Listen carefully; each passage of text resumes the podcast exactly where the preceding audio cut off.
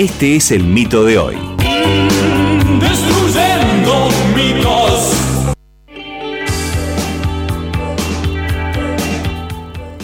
El mito de hoy es, si tenés el virus del SIDA, te vas a dar cuenta. Manso mito. Manso mito, y creo que podríamos extenderlo a las mayoría, mayorías de las in- eh, Infecciones, infecciones de transmisión sexual, ¿no, Anita? Claro, lo que pasa es que muchas infecciones de, de transmisión sexual dan señales, dan algunos signos, muchas de ellas, pero precisamente En el VIH tiempo. no las da, ¿no? Entonces eh, allí es donde es muy importante romper con este mito. Y tenemos invitados para el programa de hoy que van a ir ingresando a lo largo de estas dos horas. ¿Quién está ya con nosotros, querida Nuri? Bueno, tenemos el placer de presentarles y que conozcan a un gran amigo de la casa, porque lo tenemos a él, Fede Blonda. Fede, estando en Mendoza, hizo su formación en educación sexual integral, milita por los derechos humanos, por el ambiente, por, bueno, absolutamente Es un por- militante de la vida. es un militante de la vida, tiene un gran currículum. Me has- es más, me ha dicho, no, presentame así nomás, como Fede Blonda. Como el Fede. Como el Fede, lo requeremos. Y también él ha estado participando y se ha formado en esta temática y también ha sido parte de, es, eh, es parte de Rock and Vida, una organización justamente que les vamos a estar contando un poquito más dentro de un ratito. ¿Cómo estás, Fede? Buenas tardes. No lo estamos escuchando No. a Fede, vamos a ver. ¿Estará muteado nuestro A Fede? ver, A ver. no, no está muteado. Ahora sí, Fede. A ver, ahí me escuchan. Ahí va. Sí, sí, sí, aunque por ahí estás con algún problemita de señal, Fede. A ver. No, estamos con wifi bien, por suerte. Bueno, bueno, bueno, entonces un, un poquito más fuerte, nada más. ¿Cómo estás? Bien. Todo bien, por suerte. Qué lindo verte, Ana. Bueno, sí, nuestras y nuestros oyentes por allí no saben que eh, estamos comunicados por Meet, así que por eso me decís, abrite la cámara a vos y te vemos a vos también. Claro, porque acá, viste, si no hablamos con la pantalla negra. Claro, ¿Cómo puede ser? claro. Es como si estuviéramos en el estudio de la radio.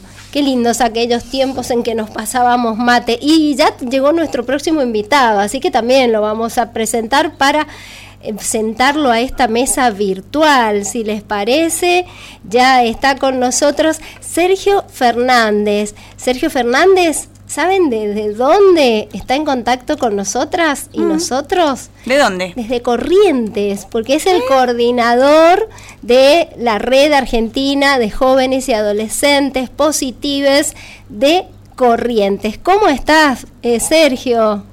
Hola, buenas tardes. Muy bien, gracias a Dios. ¿Y ustedes? Muy bien, muy bien. Qué lindo que hayas eh, respondido a nuestra convocatoria. Y bueno, entre los cuatro vamos a charlar sobre este mito que dice, si tenés el luz del SIDA, te vas a dar cuenta. Entonces, en orden de aparición, le preguntamos a Fede, a lo largo de todos estos años de tu militancia, Fede, contanos eh, este mito, ¿qué tan presente crees que sigue estando?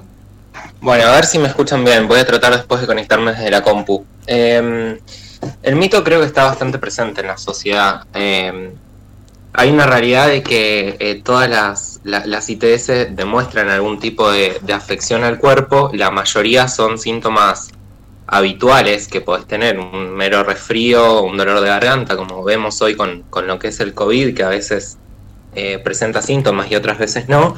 El tema es que particularmente el VIH no suele hacerlo, es asintomático en la mayoría de las personas. Hay otros que sufren muchas, eh, muchos distintos síntomas, eh, y pero es el mínimo porcentaje de, de todos los infectados.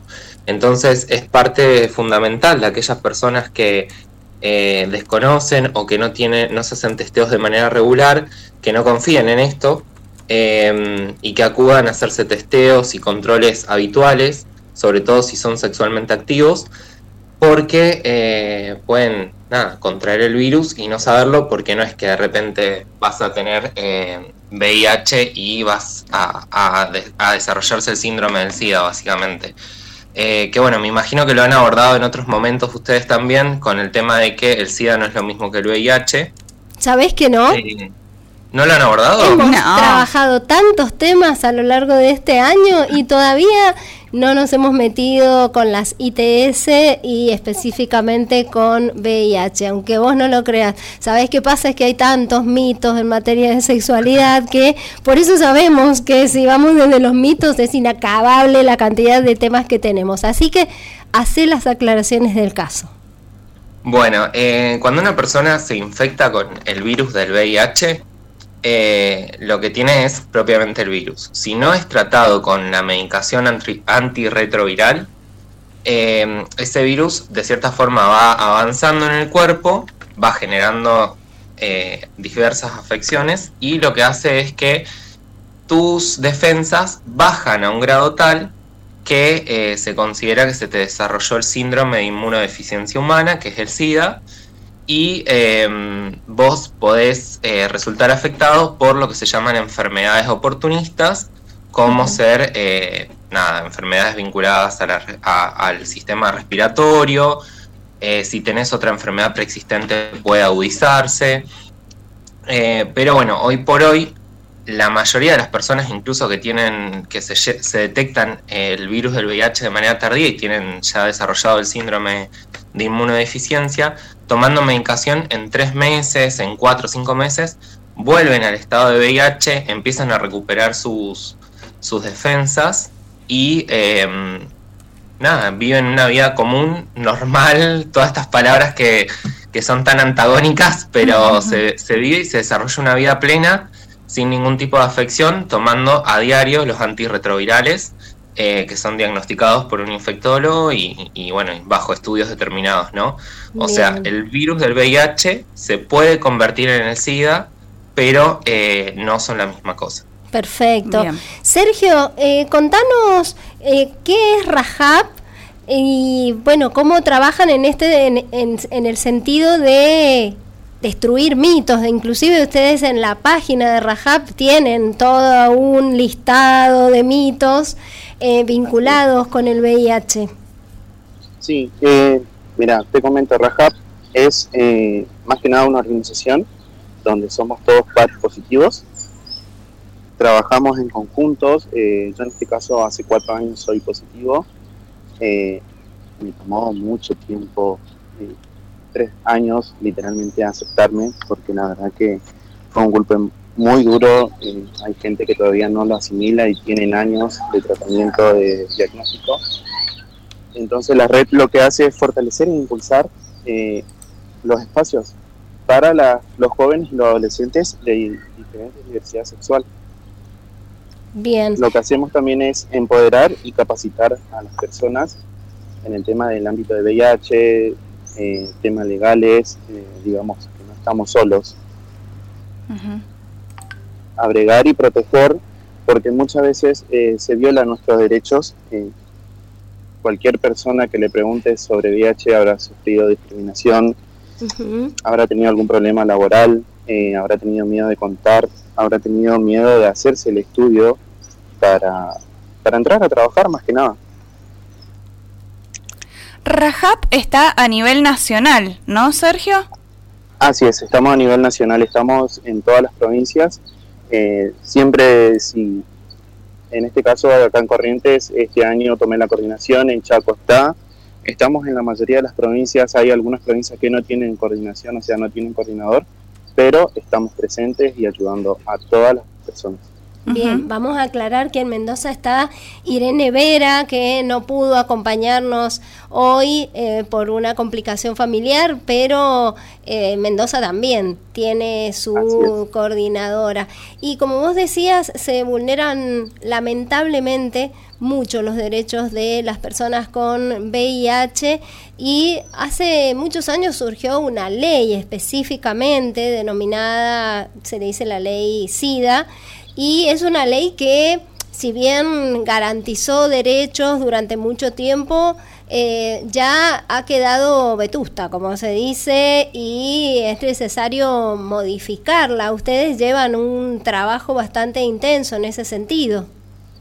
Así es, eh, se presentó para modificar la ley, o sea, una nueva ley, tuvo una media sanción, así que tendremos que esperar eh, que pase a diputados. Ahora, la nueva ley, lo que estamos tratando es de eliminar el estudio de VIH, eh, ITS y, hepatitis, digamos que se elimine esos estudios, porque la verdad que a la hora de trabajar no te inhibe eh, una enfermedad.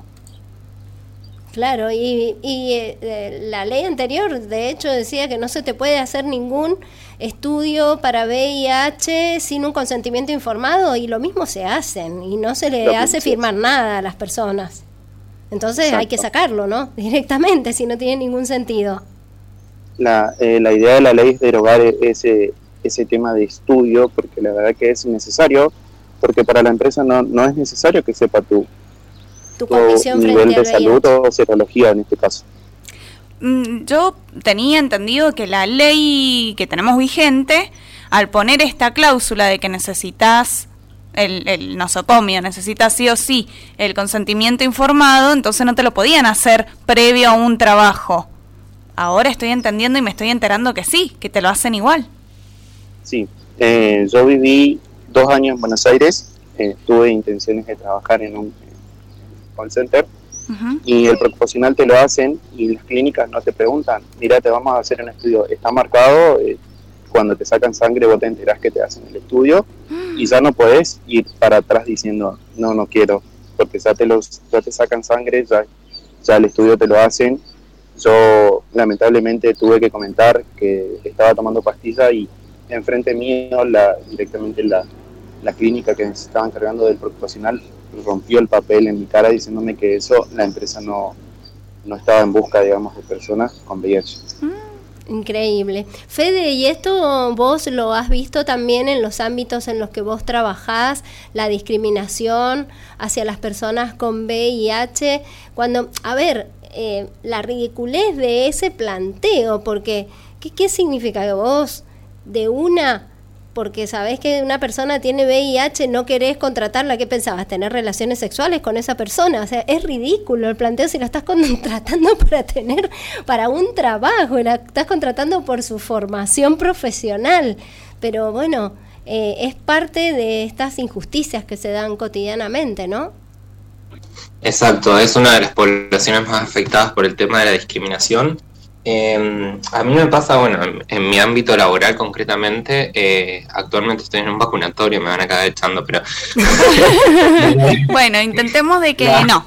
Y mira que somos muy escuchadas, este programa es muy escuchado, Fede. La realidad es que em, eh, trabajo con el área de salud y el área de salud es eh, quien más debería estar preparado para este tipo de cosas.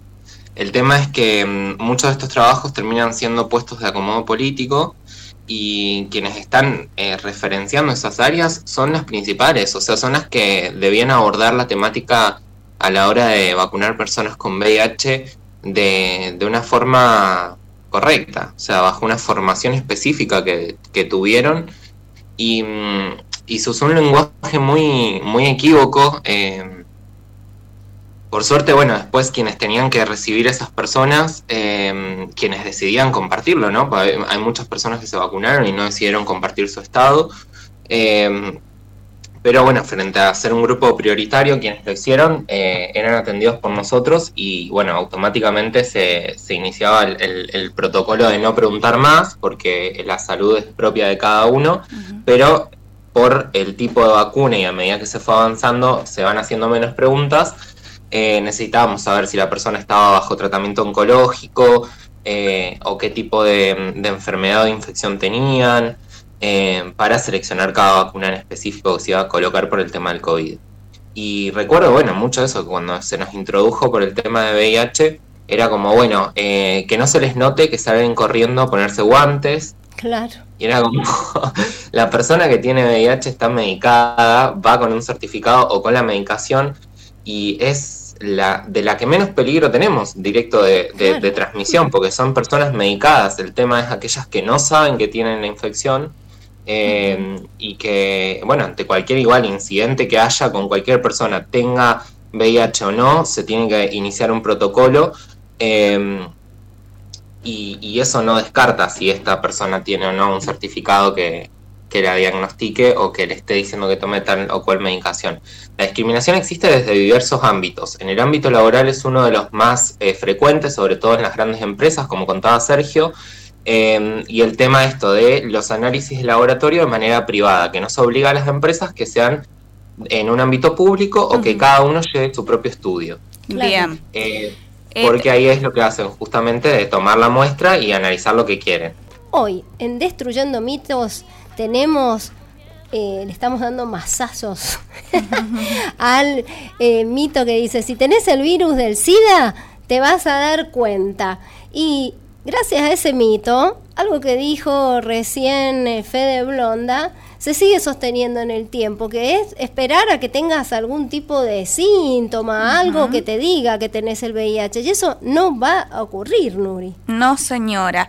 Y es más, ¿sabes qué? Tenemos algunos números. En Argentina se calcula que hay 139 mil personas que tienen el virus aunque un 17% de ellas lo desconoce. Y esto bien nos decía recién Fede. No, no es peligroso eh, en todo caso acercarse a personas que saben de su diagnóstico, es más, acercarse, tampoco es peligroso, tratarlas desde el sistema de salud, poner una vacuna, que tampoco es peligroso, lo seguimos eh, diciendo, pero digo, esas personas están medicadas, están haciendo su tratamiento y pueden tener una calidad de vida esperable y normal como cualquier persona. Y saben cómo cuidarse. Total, y el, el, el problema es las personas que desconocen su diagnóstico, que es un 17% de ellas, y el 35% de los nuevos diagnósticos se produce tardíamente. Estos datos eh, los sacamos del programa provincial de SIDA, de la provincia, acá en Mendoza, Argentina, eh, y nos dice también, nos cuentan que acá mismo, en esta provincia, hay un crecimiento en el número de casos de la población comprendida entre 15 y 35 años. Fíjate por qué es tan importante la educación sexual integral en todas las instituciones escolares.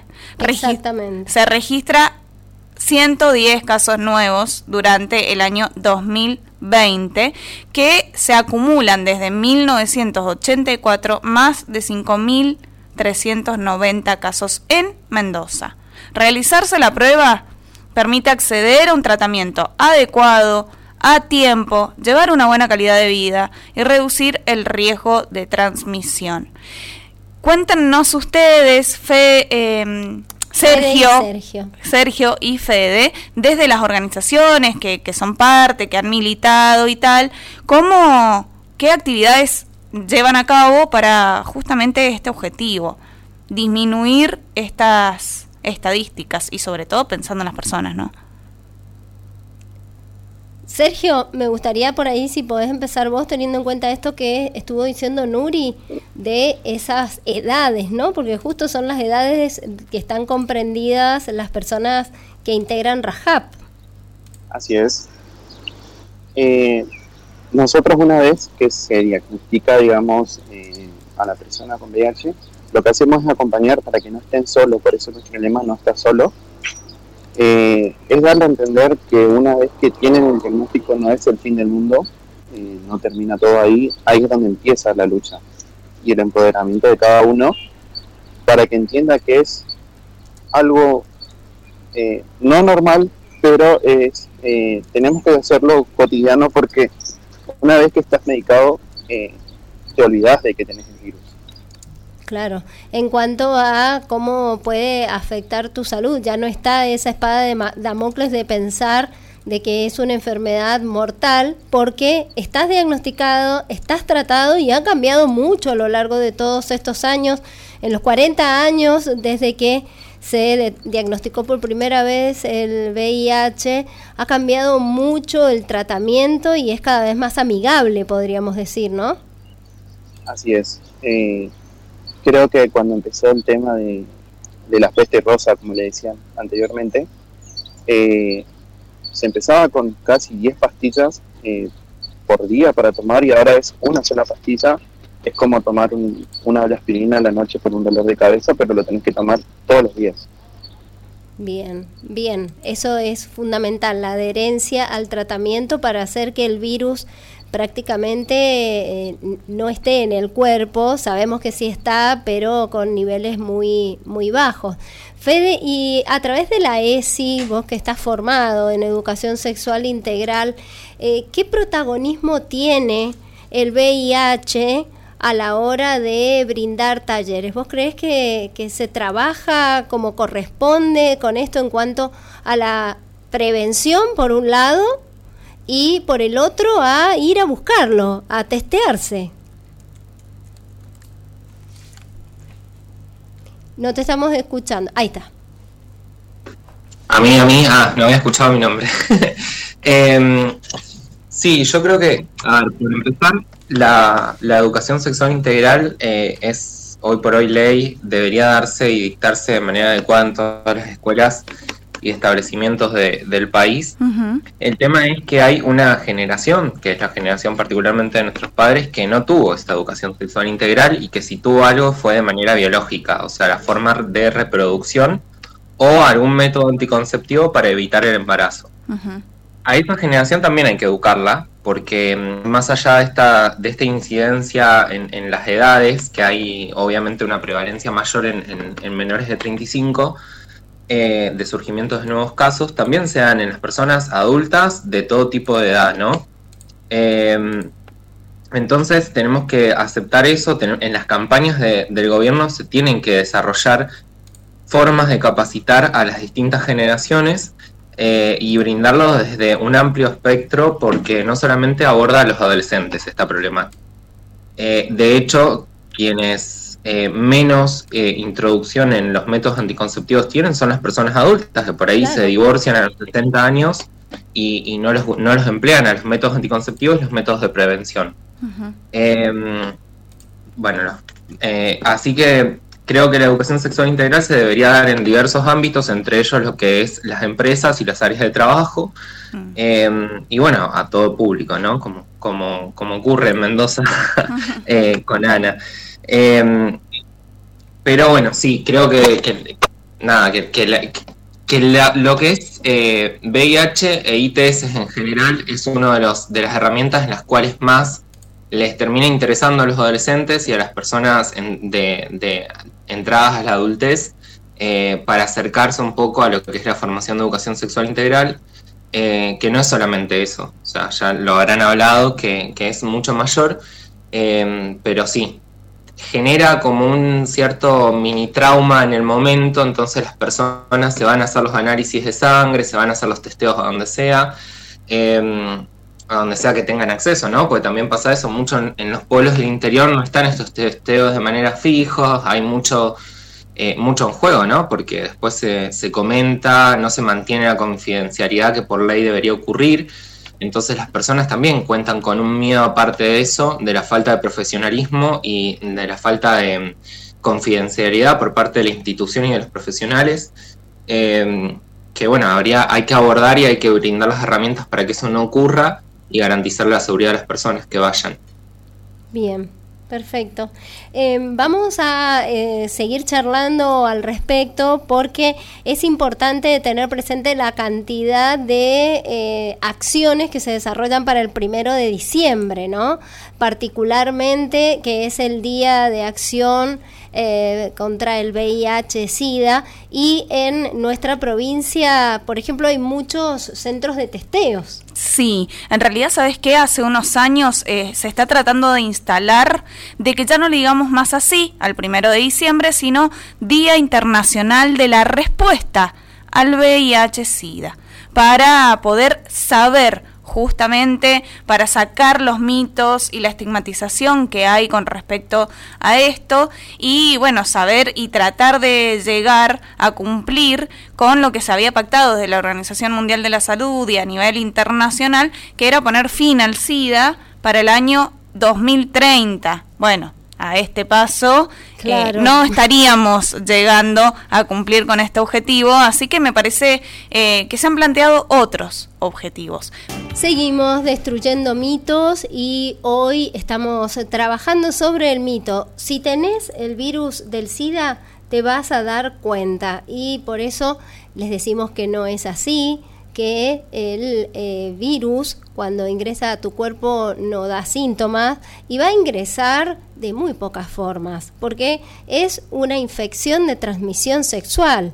Además, se transmite por vía sanguínea y se transmite desde la persona que está gestando a su feto. Solamente esas tres formas. Si no tenés cuidado como corresponde, como el uso de métodos de barrera, bueno, por la vía sexual vas a tener el riesgo de em, poseer el VIH. Ahora la pregunta del millón que tenemos por allí como docentes ESI, también como periodistas que nos dedicamos al tema de salud, es ¿cómo hacemos y cómo hacen ustedes desde su trabajo militante para llevar, em, no sé, conciencia, hacer que haya cambios en las conductas para que se comprenda que ese método de barrera que hay que usar sí o sí en las relaciones sexuales, ya sea el preservativo o el campo de látex, no va a aparecer mágicamente. Tiene que existir una conciencia de llevarlo, de ponérselo y de saber usarlo bien. Se trabaja con la profundidad que deberían. Esto, quien quiera. Vamos, Fede, ahora vos que... En las escuelas me preguntabas, perdón que se me cortó un poco. En general, en general, ah. porque me parece que estos temas no deben quedarse en la escuela solamente, aunque ya con que esté en la escuela la ESI bien aplicada, como vos dijiste, estaría buenísimo. Pero en general. No, dentro, a ver, eh, todo lo que es la barrera del campo de látex, hoy se hace campaña sobre todo para que las personas que tienen que utilizarlo sepan cómo hacerlo, porque no viene un un campo de látex a la venta, digamos, o no se distribuye de manera gratuita por parte del gobierno o de las prepagas, obras sociales y demás, eh, como método, ¿no? Eh, de barrera o, de anticoncepción en caso de requerirse. Em, pero bueno, se, se, hace campaña en eso, de que se sepa cómo hacerlo y demás. El tema del preservativo y el campo de látex, si bien se hoy tenemos un acceso fácil a ellos, eh, hay un, un, gran común denominador de la sociedad que muchas veces deciden no emplearlos eh, bajo determinadas situaciones y eso, bueno, genera los riesgos eh, a la exposición de tanto el VIH como cualquier otra ITS en caso de que sean relaciones en donde se interviene un cuerpo mm, gestante, digamos, eh, y, un, y un cuerpo mm, más de, hombre. Con pene, claro. Eh, con pene. Eh, puede, puede ocurrir también el embarazo no deseado. Entonces, hay que hacer mayor profundidad en, en, esto de también derribar los mitos sobre lo que es los métodos de protección y hacer conciencia de ello, ¿no? sobre todo en una época en la que mm, las relaciones sexuales son tan fugaces o, de fácil acceso por medio de las aplicaciones em, y, no, no tenés acceso a conocer, no es que conozca, conociendo a la persona vos sabes si tiene o no una ITS, sino que podés tener un vínculo tal en el cual le podés exigir para no usar un método de anticoncepción y teniendo una relación eh, monogámica, por así decirlo, Em, esa persona puede dejar de cuidarse con vos si tomás, por ejemplo, em, eh, pastillas anticonceptivas bajo determinadas situaciones, como para generar esa confianza, ¿no? Eh, no, suele ocurrir eso.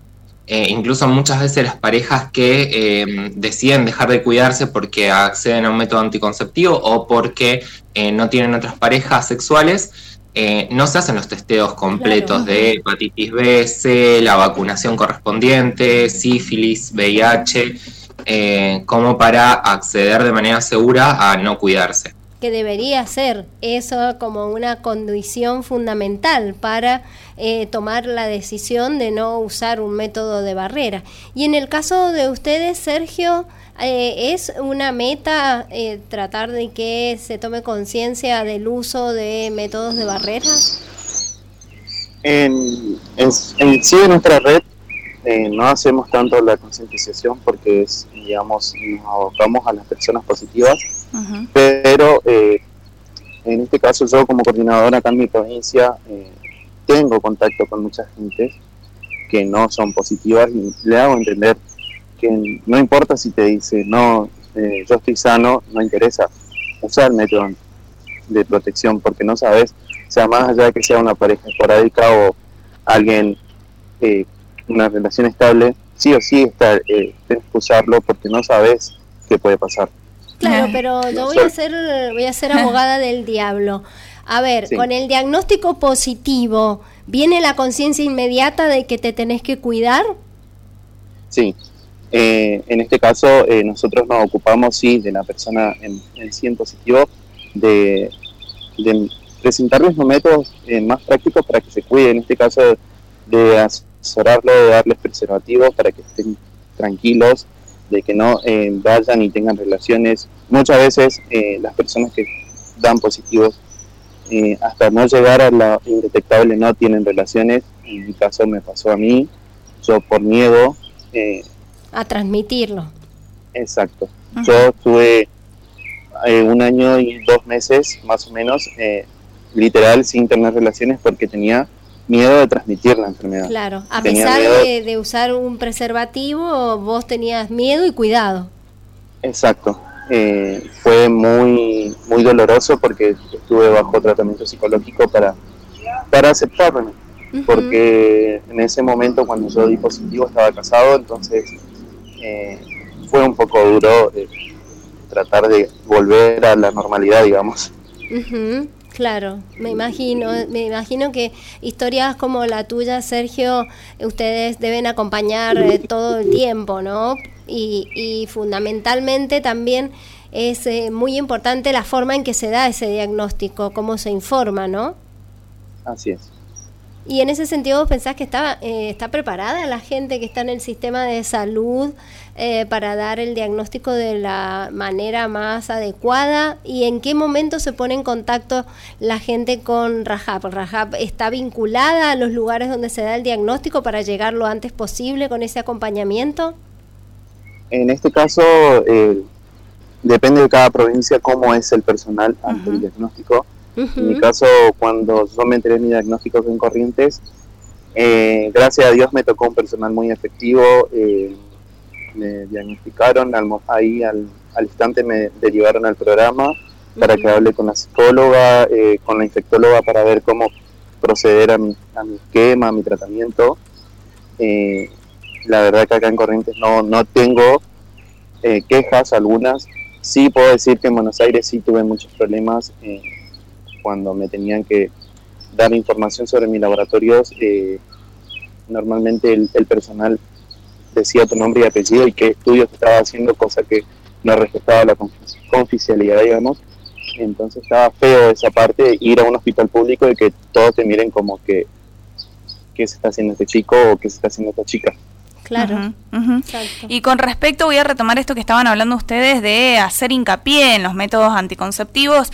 Esto, ¿no? Muchas veces hablamos del preservativo peniano, el preservativo externo, el que conocemos la mayoría de las personas y que se consigue gratuitamente en este momento. Con ese se puede hacer un campo de látex, porque bien decía Fede que no se consigue, entonces lo hacemos manualmente, pero pensando en que los líquidos que transmiten, corporales que transmiten el VIH son la sangre, el semen, el líquido preseminal, las secreciones rectales, las secreciones vaginales y la leche materna, está bueno también decir que es importante el uso de dedales cuando estemos con otra persona, cuando mantengamos relaciones y entonces haya ahí una, una un juego erótico con otra persona y estén nuestros dedos en contacto, porque esto no nos lo dice nadie, ¿no? El tema de que con los... Bueno, nadie no, nadie no nos lo dice, no nos lo dicen una buena profesora de educación sexual integral, en mi caso, y eh, como Ana María Vega, que yo me enteré en su momento cuando hice el, curso, no, pero de verdad, eh, es para reírse, pero de verdad se los digo, eh, no se dice en ningún lado que cuando mantenemos relaciones sexuales y estamos con otra persona y vamos a utilizar las manos para estimulación, que lo hacemos la mayoría de las personas, hay que tener cuidado porque tenemos muchas veces lastimado, ¿quién no ha tenido eso que se llama padrastro? esos cueritos que se levantan, sí, y que nos lastimamos, o las personas que se comen las uñas, se muerden la piel, o una lastimadura sencilla que hayamos tenido. Bueno, también ahí tenemos entonces una vía de infección, ¿no? O de transmisión también, ¿por qué no? Porque no solamente nos tenemos como personas que no tenemos ninguna infección, cuando podemos tenerla, porque no nos hacemos los exámenes como sociedad, no nos hacemos los exámenes todo el tiempo. Entonces está bueno pensar en dedales para la protección. Existen otros preservativos que son los preservativos externos, que si bien no se consiguen en Argentina, hace tiempo en, un en uno de nuestros programas nos dijeron que se iban a empezar a conseguir. Así que bueno, sigamos, crucemos los dedos, sigamos esperando, exigiendo también, ¿por qué no? Como siempre decimos, los derechos se exigen. Seguimos en Destruyendo Mitos y si se acaban de conectar, les contamos que hoy estamos hablando de HIV de la diferencia que tiene con el SIDA y para esto hemos invitado, tenemos distintos invitados, ellos son Sergio Fernández, coordinador en Corrientes de la RAJAP, Red Argentina de Jóvenes y Adolescentes Positives, Fede Blonda, que es formador ESI, militante de muchas causas importantísimas para nuestra vida. Eh, formado también en derechos humanos y ha sido parte de Rock and Vida. Y entonces eh, estábamos charlando, sacándonos algunos mitos, desburrándonos, podríamos decir, y entre esas preguntas que nos llegan en las redes y también a nuestro celular de WhatsApp, que aprovecho y repito el número 2615333556 para que nos sigan escribiendo, nos preguntan qué significa eso de que una persona pueda ser indetectable.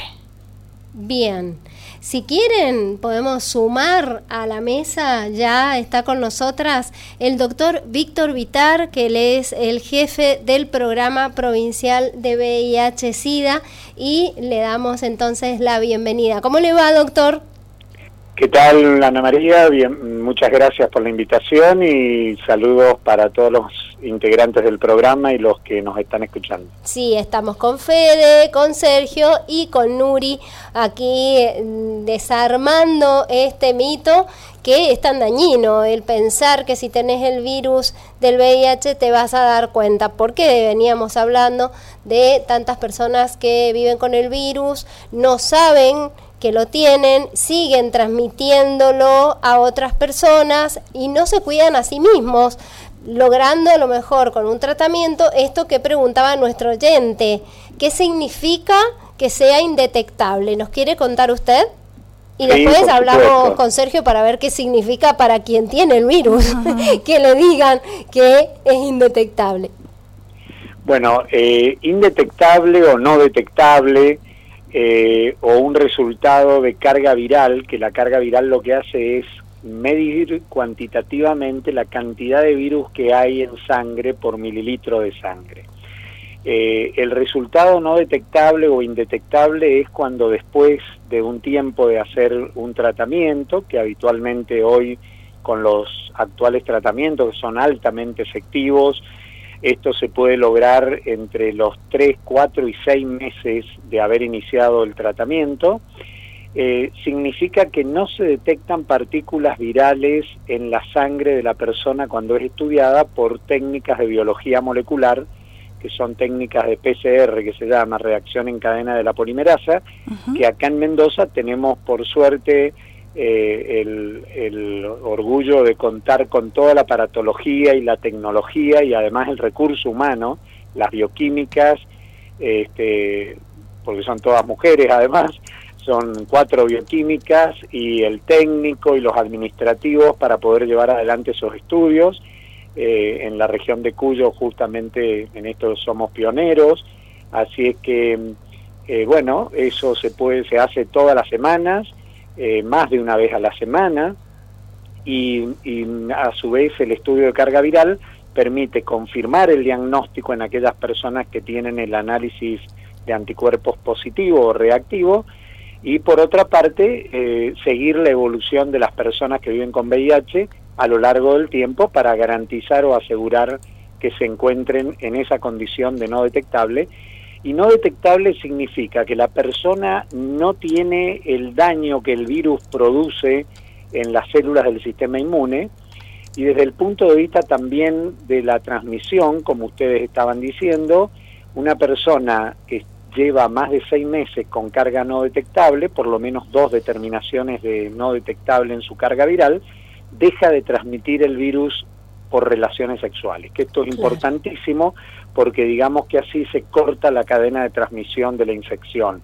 Por eso es tan importante diagnosticar a tiempo a las personas porque ganan en salud ellos mismos, para sí mismos, pero además también para sus parejas sexuales. Y eso significa, uy, perdón Anita, y eso significa que una persona entonces puede mantener relaciones sexuales sin un método de profilaxis?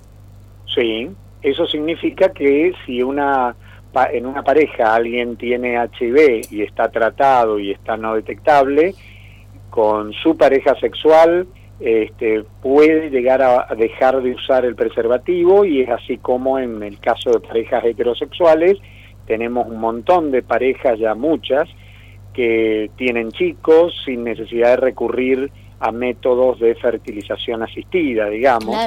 Este, o sea que esto realmente es una cosa muy importante y nosotros igualmente a la, a la pareja o las parejas las hemos estudiado a lo largo de los años y del tiempo y se mantienen eh, sin infección por HIV, es decir que se han hecho estudios a nivel internacional, hay varios, partner, hipergay, se han hecho estudios en parejas heterosexuales y parejas este, de hombres que tienen sexo con hombres y esto ha quedado completamente documentado y certificado de que realmente no hay transmisión si la persona que está infectada mantiene y sostiene el tratamiento diariamente. Bien, me imagino, Sergio, que llegar a ese estado y tener esa eh, diagnóstico sería o esa revelación, esa noticia debe ser eh, para ustedes muy importante. ¿Cómo lo trabajan a nivel personal y desde eh, la organización?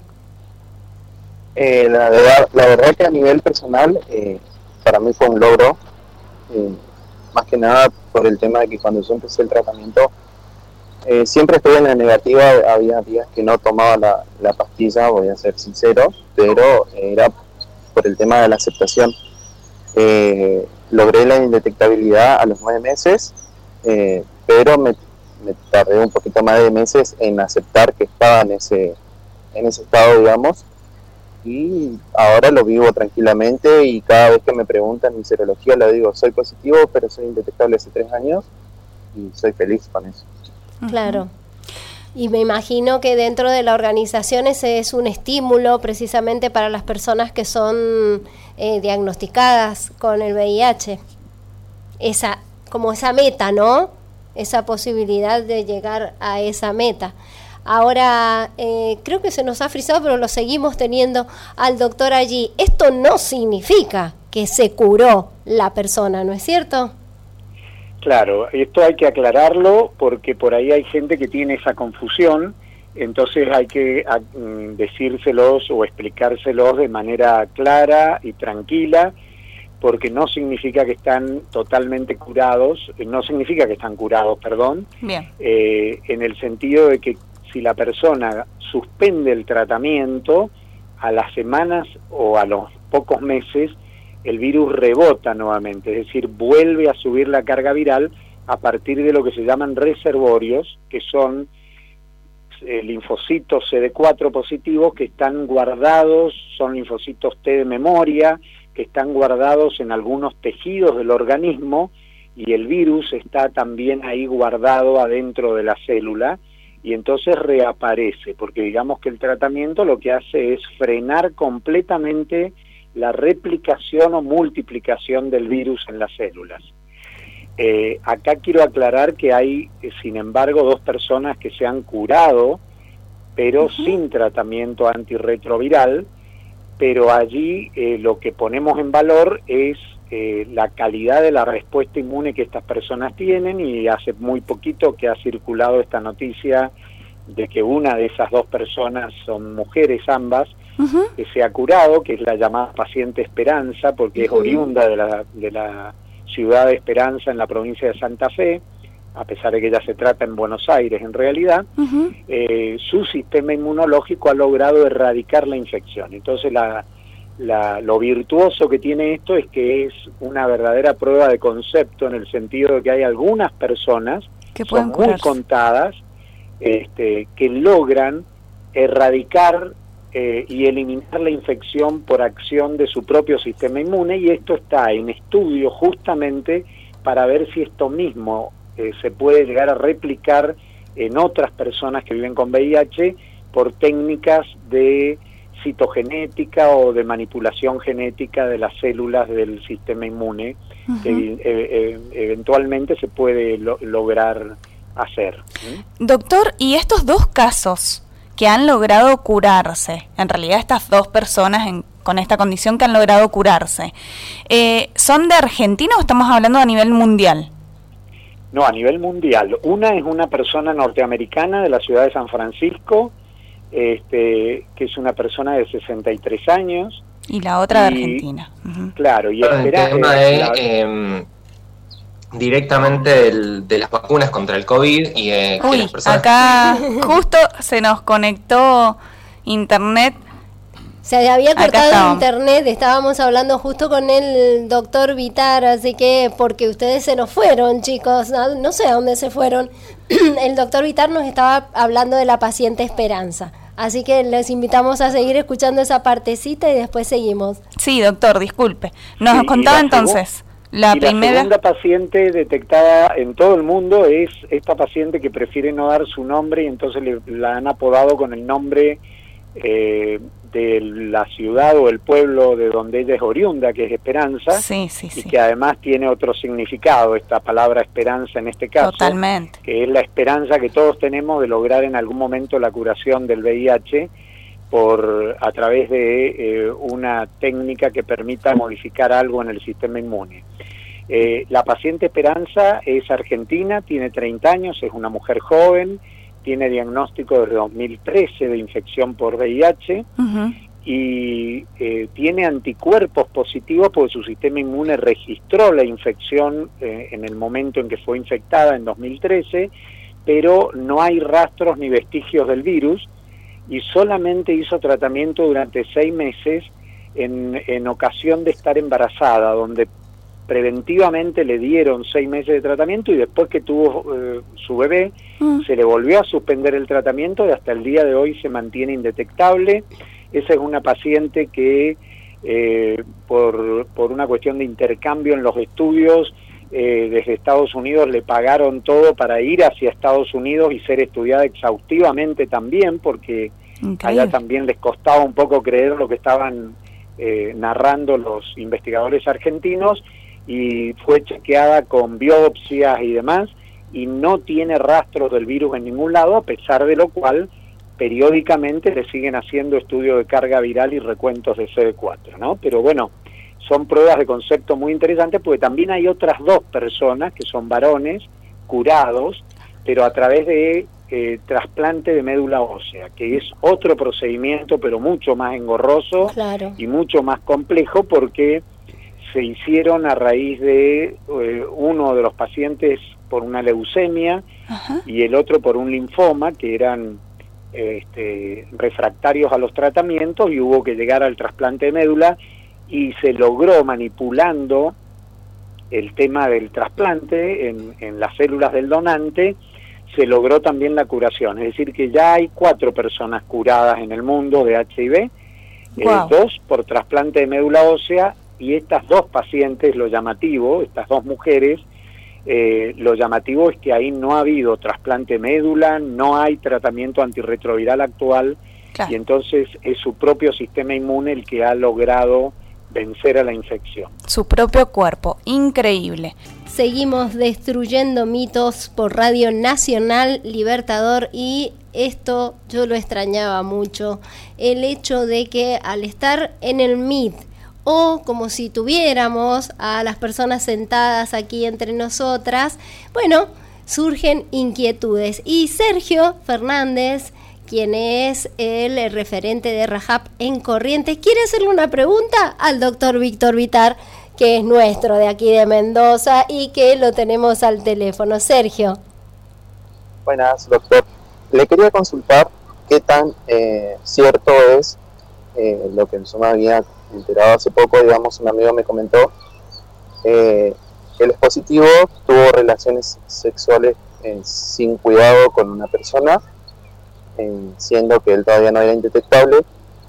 le llevó a su infectólogo de cabecera y el infectólogo de, de cabecera le recetó a esta persona que tome el mismo tratamiento que está tomando él, el esquema, por un mes para evitar teóricamente el contagio.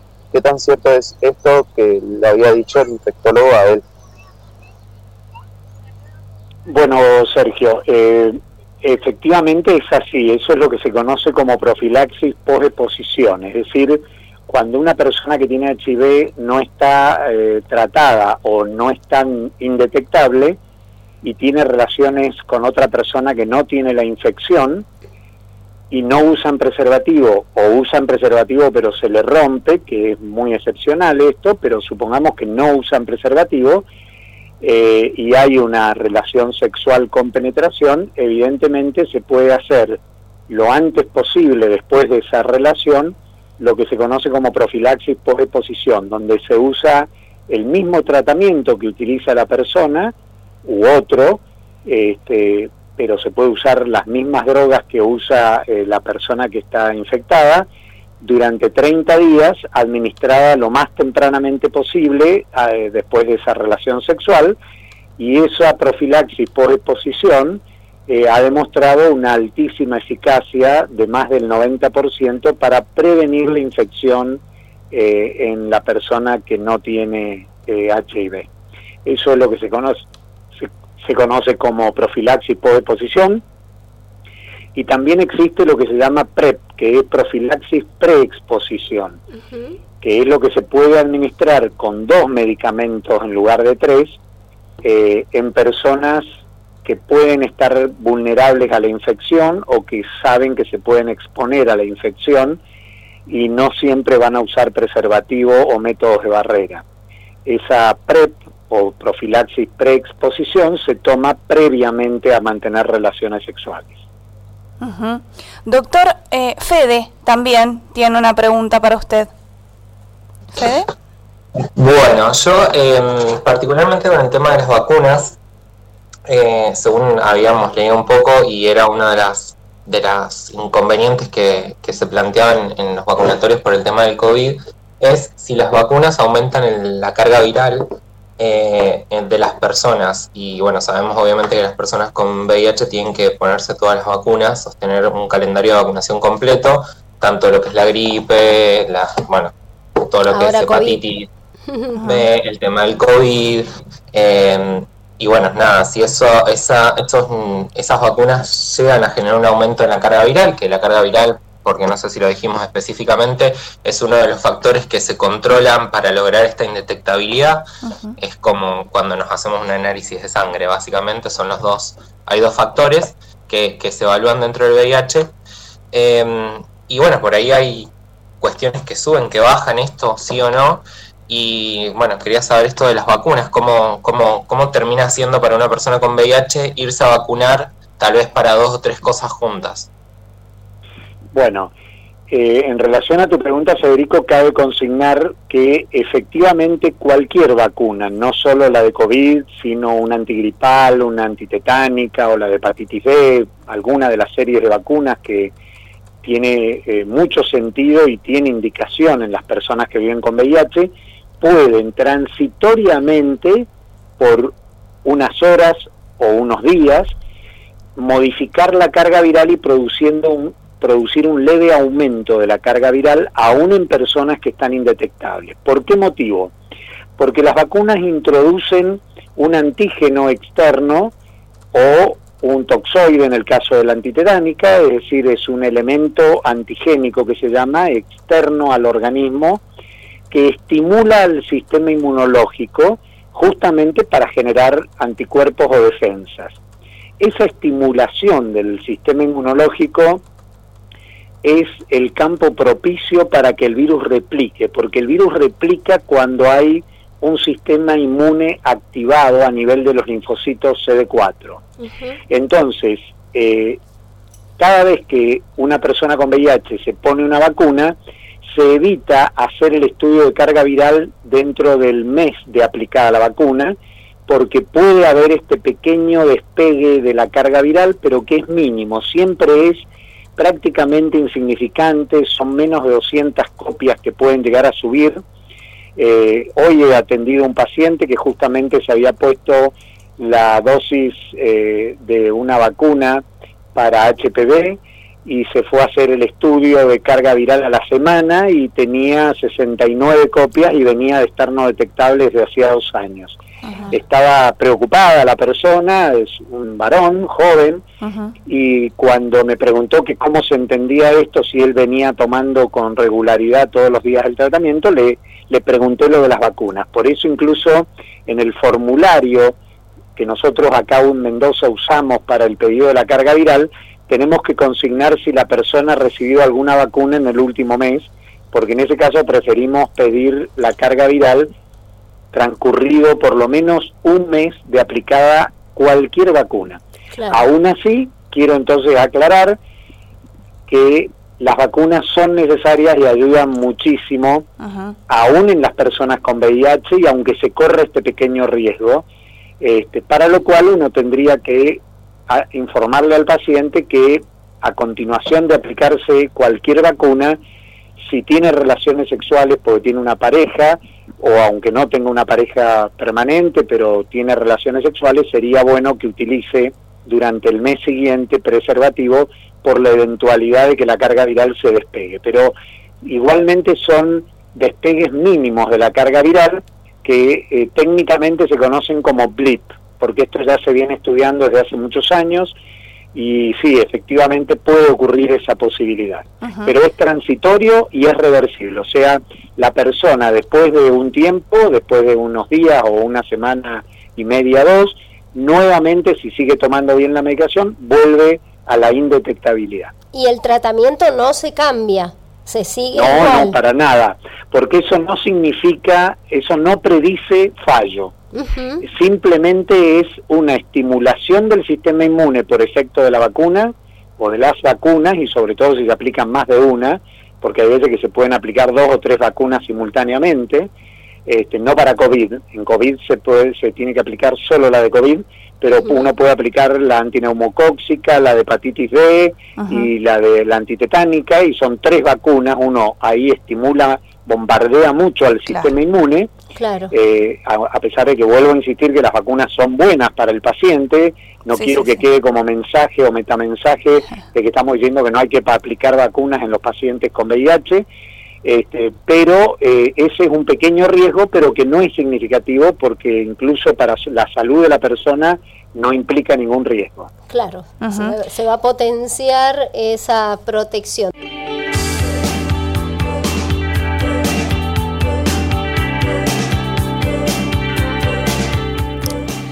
Seguimos en Destruyendo Mitos y acá tenemos un montón de preguntas. Se nos acaba el programa, pero bueno, hemos ido filtrando, hemos ido, vamos a priorizar. De paso le mandamos un beso a Magdalena, que es su cumpleaños y siempre nos escucha y nos manda preguntas también.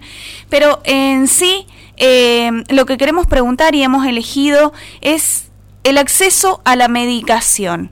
¿Se consigue fácilmente, doctor?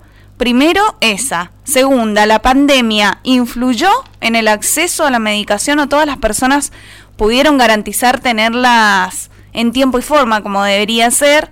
Y por último, rapidito, una, una de nuestras oyentes nos acaba de preguntar si el máximo de a colocarse de vacunas es 3 en las personas, lógicamente, que son HIV positivas.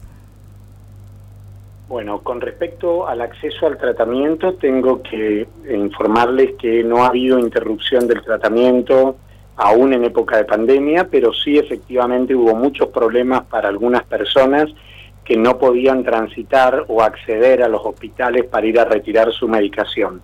Eso sí ocurrió y motivó que algunas personas o unas cuantas en Mendoza y en el resto del país interrumpieran transitoriamente el tratamiento cuando el aislamiento, el ASPO, el aislamiento social preventivo obligatorio fue muy estricto, porque algunas personas para poder circular tenían que tener un permiso y no podían acceder a buscar ese permiso en los hospitales, o sea que fue un poco engorroso, eh, apenas se, se decretó eh, a nivel nacional el, el aislamiento, ¿no es cierto? Pero los tratamientos siempre estuvieron disponibles y rápidamente se tomaron medidas, como fue, por ejemplo, entregar tratamiento para tres meses, de manera que la persona no tuviera que asistir todos los meses a buscar la medicación. Y por otra parte, nosotros en Mendoza también pusimos en marcha la posibilidad de retirar la medicación sin receta, para que no tuvieran que ir primero al hospital a buscar la receta, de ahí a la farmacia. Pero bueno, los tratamientos eh, mm, se han mantenido. Lo que se ha perdido a raíz de la, de la pandemia en estos dos años es el control de muchas personas que solamente siguen tomando su tratamiento, pero no concurren al médico desde hace un año o más, este, desde el año 2020, ni se hacen por ahí controles, y eh, aprovecho esta oportunidad para aquellos que nos escuchan, eh, pedirles que nuevamente regresen a los hospitales porque se toman todas las medidas de seguridad para que no corran ningún riesgo. Eh, por otra parte, las obras sociales y las empresas de medicina prepaga también están obligadas por leyes a proveer la medicación en forma permanente y también ahí hemos detectado muchas veces problemas con algunas obras sociales nacionales que mandan papeles a Buenos Aires, la medicación viene desde allá y, y a raíz de la pandemia, sobre todo en el 2020, hubo dificultades para el traslado de la medicación, motivo por el cual el programa tuvo que salir a eh, auxiliar a estas personas y garantizarles el tratamiento. ¿A dónde se reclama, doctor, cuando una obra social o una prepaga te está poniendo trabas al cumplimiento de la ley? Primero, primero en la misma obra social y si ahí no hay respuesta, inmediatamente se pone una denuncia en la Superintendencia eh, de Servicios de Salud, que está en la calle San Juan, en la ciudad de Mendoza. Cualquiera la puede googlear y buscar en, en internet. Y, y, se pone allí la denuncia y la superintendencia inmediatamente acciona sobre la obra social eh, pidiendo que regularicen la situación. Es ahí donde se debe denunciar. Bien, doctor. Bien. No, pará. Ah, Ay, perdón. Pregunta. no, no, pero... Faltó lo de las vacunas. Esa, la de las vacunas, que no quería olvidarme. Sí, efectivamente se pueden poner eh, tres o más vacunas. Este, no hay ningún problema, no hay ningún impedimento. Bien. Eh, hay pacientes a los que les indicamos el refuerzo de la vacuna doble, eh, que ya la ponen desde la infancia, que es antitetánica, antidiftérica, el de la de hepatitis B, si es que no está vacunado, eh, la de HPV si tiene menos de 26 años, la antineumocóxica, que es para prevenir neumonías. Bien. Esas son las cuatro vacunas, ah, perdón, y la antigripal pero tratamos de no hacerle poner las cuatro vacunas o las cinco al mismo tiempo, lo, lo vamos secuenciando. Si estamos antes del invierno, le, le, priorizamos la de COVID, por ejemplo, y, después la, la antigripal. Claro, claro. ¿Por qué? Porque la antitetánica y la antineumocóxica se pueden poner en cualquier época del año. Bien. De modo de no generarle tanto inconveniente a la persona, porque hay veces que puede haber un poco de temperatura, dolores musculares y demás, ¿no? Y el sistema inmune, claramente. Claro, pero no hay contraindicación formal para no indicar tres o más vacunas. Excelente. ¿Sabe qué? Uno de nuestros oyentes, como siempre este programa se hace también con nuestros oyentes, y, eh, y nos ha mandado una noticia, la cual hace muy poquitito nos dice que el 18 de noviembre de este año se ha aprobado el primer tratamiento de manera inyectable de larga duración para el VIH. Esto ha sido en el Reino Unido. Entonces, quería saber si usted tiene idea, si este tratamiento que puede llegar eh, pronto en algún momento, claro. Sí, eh, estos tratamientos eh, LA se llaman long acting, o sea, de acción prolongada. Sí. Eh, es el futuro probablemente de los tratamientos antirretrovirales, que son formulaciones inyectables. Las drogas que se están usando por ahora son cabotegravir y rilpivirina, que vienen en una inyección para aplicar cada dos meses. se ha aprobado en el Reino Unido, es de laboratorios Glaxo y probablemente el próximo año, antes del fin de año del 2022, esté llegando a la Argentina y esté disponible para ser utilizado acá. Ya se ha aprobado en Estados Unidos, se ha aprobado en algunos otros países de Europa, en España y probablemente esté aprobado próximamente en esos países. Y el año que viene ya nos han asegurado que va a estar, van a estar llegando los primeros a la Argentina, que la ventaja que tienen es que se administra una inyección cada dos meses, este, en lugar de tener que tomar todos los días la, la medicación que hoy se toma, y los efectos que tiene son similares a los de la medicación que hoy se toma por vía oral, es decir, en comprimidos. Y esto evitaría que se pierdan dosis.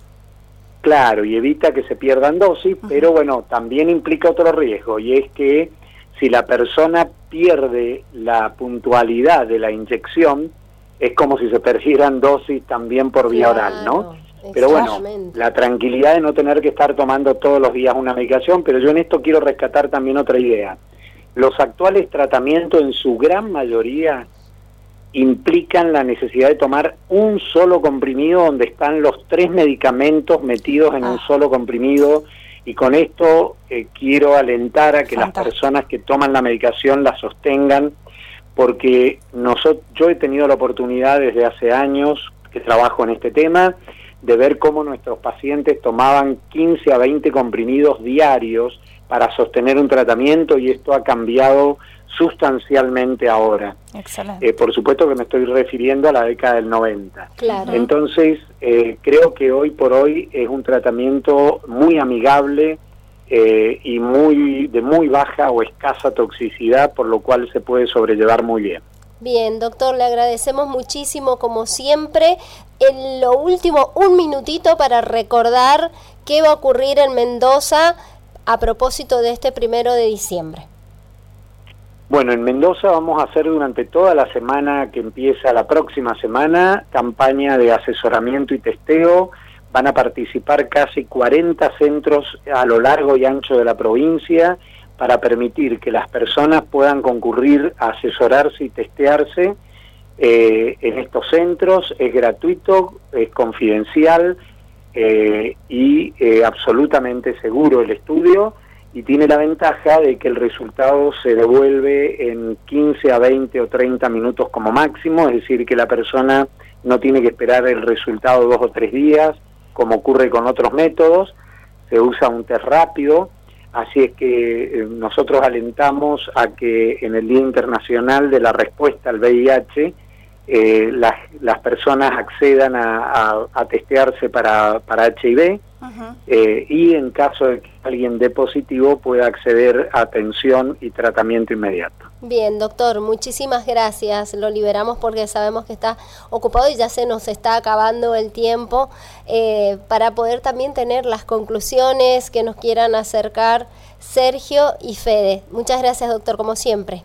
No, muchas gracias a ustedes y un abrazo para todos. Un abrazo, chau, chau.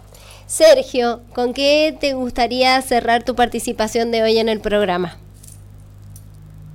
Eh, más que nada con el tema de dar a conocer que una vez que tengas el tratamiento, eh, digamos, la serología positiva no está solo, que no busquen en Facebook como Rajab o Instagram y que no importa de qué provincia sea, vas a tener un acompañamiento porque tenemos eh, distintos núcleos en todas las provincias, así que digamos, eh, más que nada es eso y también agradecer al programa por dar a conocer un poco de lo que es el tema de los mitos, derribar esos mitos que más que nada hacen que no discriminen más todavía a la gente. Perfecto, mucho, muchísimas gracias Sergio, muy amable. Estábamos conversando con Sergio Fernández, él es el coordinador de RAJAP, que es la Red Argentina de Jóvenes y Adolescentes Positives. El sitio web es rajap, es una P, lo último, punto org. Como dijo, están en todas las redes sociales. Y Fede, ¿con qué te gustaría cerrar tu participación en el programa? Eh, bueno, yo primero que nada quiero invitarlos también eh, que el viernes 3 de diciembre ahí en Mendoza van a estar en el kilómetro cero a, la, a partir de las 5 de la tarde la gente de Rocky Vida haciendo testeos por el tema del VIH, también me dijeron que era mm, la Marcha del Orgullo, yo estoy en provincia de Buenos Aires en este momento, así que me enteré un poco de eso. Eh, allá en Mendoza, en la calle San Luis, al 285, todos los jueves de 5 y media de la tarde a 8 de la noche se hacen testeos de VIH y de sífilis en Rock y Vida. Es un ambiente completamente distinto por ahí a lo que es un lugar hospitalario. claro.